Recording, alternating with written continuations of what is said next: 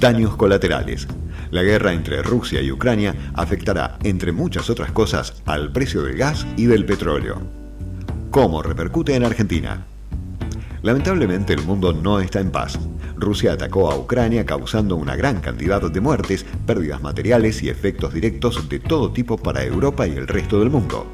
El barril de crudo Brent, la referencia para el petróleo en el viejo continente, superó la barrera de 100 dólares por primera vez en 7 años, con un aumento de más del 30% este año. Cabe recordar que a comienzos de la pandemia el precio del barril de crudo fue de cero debido al exceso de stock, algo inédito en la historia. Algo más del 40% del petróleo que consume el bloque comunitario europeo proviene de Rusia, según los datos de Eurostat, una cifra que ronda el 25% en el caso del gas natural. Un problema adicional es que además las reservas estratégicas de gas en la Unión Europea están en mínimos de más de una década. Los precios del crudo y del gas se han convertido en el mejor termómetro del miedo durante esta crisis.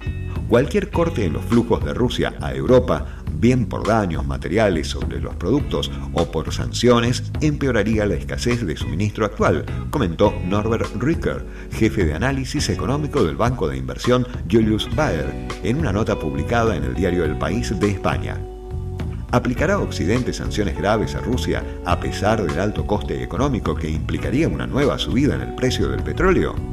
¿Se involucrarán China y la India, importadores netos de energía en el conflicto, si también pagan parte de los costos económicos? ¿Cederán los países petroleros a la presión occidental y eliminarán sus restricciones sobre la oferta para extraer más crudo? Se abren, obviamente, muchísimos interrogantes, hoy imposibles de responder. Por otro lado, la consultora JP Morgan aseguró que el conflicto podría generar un shock de demanda de combustibles y un colapso en el abastecimiento para el resto del mundo. Además, la guerra podría interrumpir materialmente el suministro de petróleo en unos 2.3 millones de barriles al día, lo que empujaría rápidamente el precio del petróleo hasta 150 dólares el barril, un 100% más sobre el precio promedio del cuarto trimestre de 2021. ¿Cómo afecta a la Argentina? Falta de previsibilidad y vaca muerta.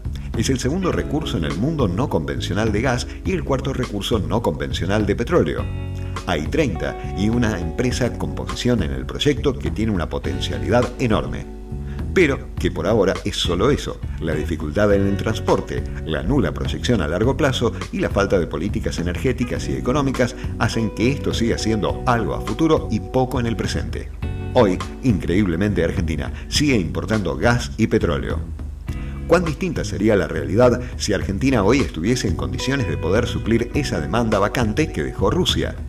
Con el pánico y la incertidumbre que se vive en todo el mundo, resta esperar y prepararse para una volatilidad y un cambio económico, social y político que transformará el mundo. Al momento del cierre de esta nota, los precios de los combustibles y del gas no sufrieron un aumento por el conflicto, pero con la inflación que no cesa, el nuevo escenario y la ley de oferta y demanda que nunca falla, podemos afirmar que los precios de la energía y los combustibles subirán.